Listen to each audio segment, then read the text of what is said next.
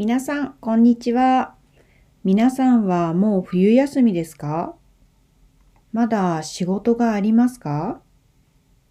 私は30日までレッスンがありますが、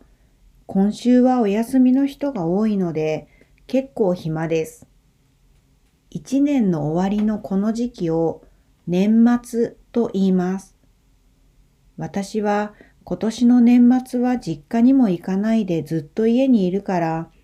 いろいろとこのタイミングでやろうと思っていることがあるけど、できるかな？クリスマスは皆さん何をしましたか？私たちはクリスマスも特に予定がなくて家にいました。みんな知っているかもしれませんが、日本ではクリスマスの日にケンタッキーフライドチキン、KFC のチキンを食べるのが人気です。どうしてかわかりませんが、私が子供の頃からそうです。子供の頃、12月になると KFC のコマーシャルをテレビで見ていたのを覚えています。日本の家ではオーブンはあまり大きくなくて、家で大きいチキンを焼いたりするのはちょっと難しいし、KFC のチキンは特に子供は大好きだから、なんとなく人気のある習慣になったのかもしれませんね。でも、この何十年の間に人々の生活が変わって、インターネットのおかげでいろんなタイプの食べ物が買いやすくなって、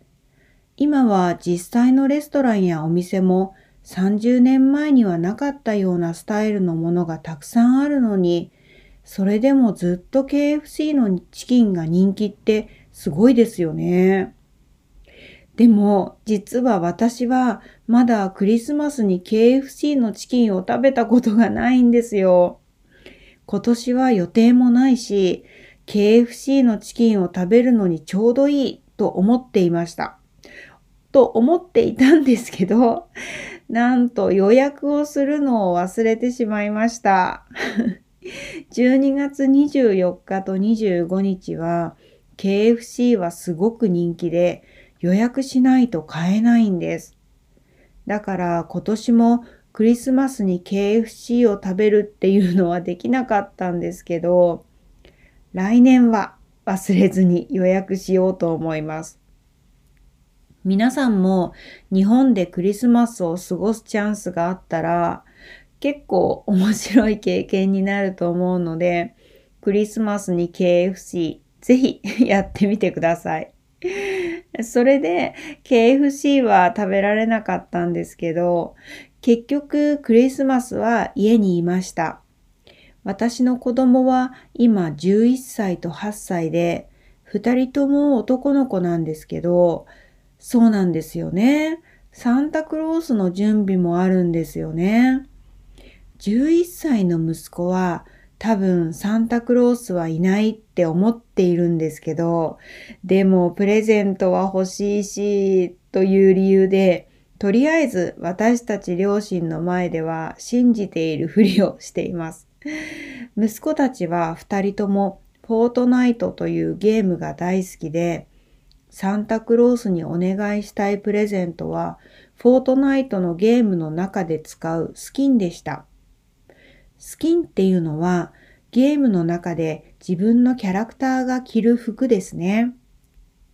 私は服を買うなら普通にユニクロの服とかの方がいいと思うんですけどね。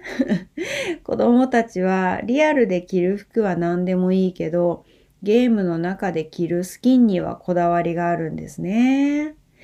まあでも欲しいものは欲しいですよね。親があげたいものと子供が欲しいものって大体いつもちょっと違いますよね。しょうがないですね。結局、そのフォートナイトのスキンを買うための任天堂スイッチのプリペイドカードをプレゼントすることにしました。でも、なんとなくプリペイドカードだけって寂しいなぁと思ったし、あと今年はクリスマスもお正月もどこにも行けなくてかわいそうだから、特別チケットもプレゼントすることにしました。特別チケットは私が作ったんですけど、1日だけ好きなだけゲームをしてもいいよっていうチケットです。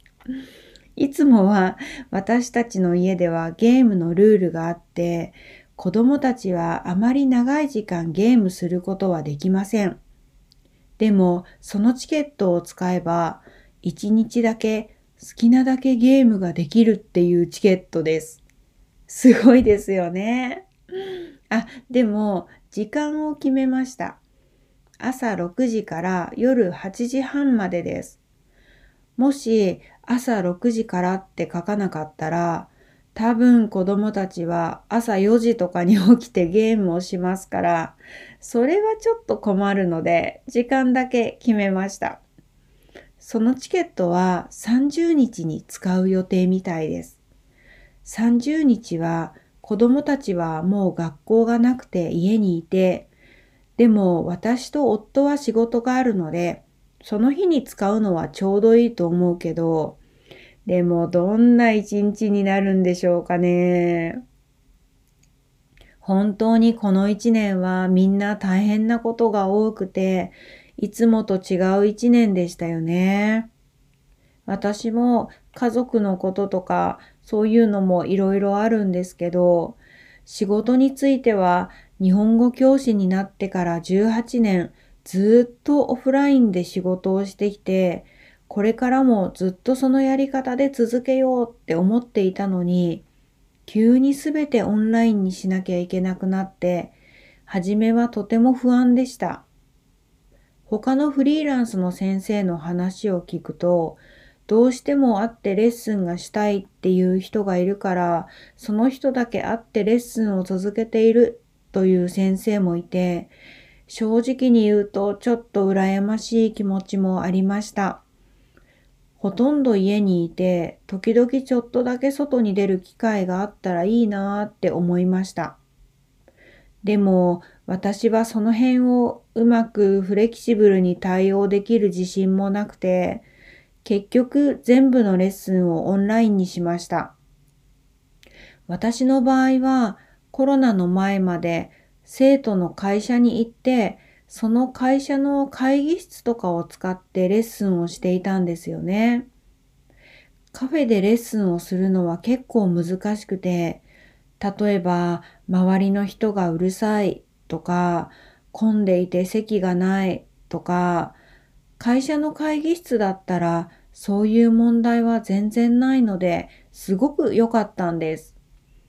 でもその代わり会社だからもちろん同僚とか私の生徒以外の人もいるし、その人たちのことを考えた時にみんながコロナについて心配しているこんな時に緊急の会議じゃないのに社員じゃない私が毎週会社に行くのは悪いなぁという気持ちもありました。だから全員のレッスンをオンラインにしました。3月からオンラインレッスンを始めたんですけど、それまで Zoom っていうプラットフォームの存在も知らなかったんですよ。私、本当にオンラインでレッスンできるようになるのかなってすごく不安でした。でも実際に3月にオンラインで仕事を始めたらとても楽しくて、オンラインでもっといろいろやってみたいっていう気持ちが出てきました。4月にウェビナースタイルのライブレッスンを始めて、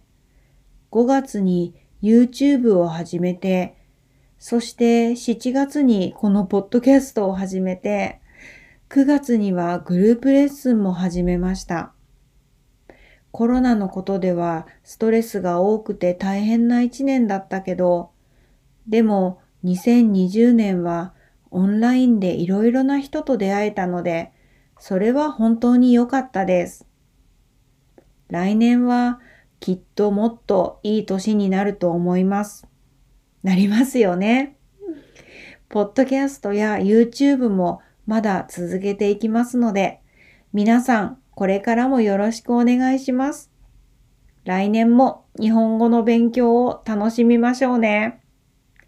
それでは皆さん、良いお年を。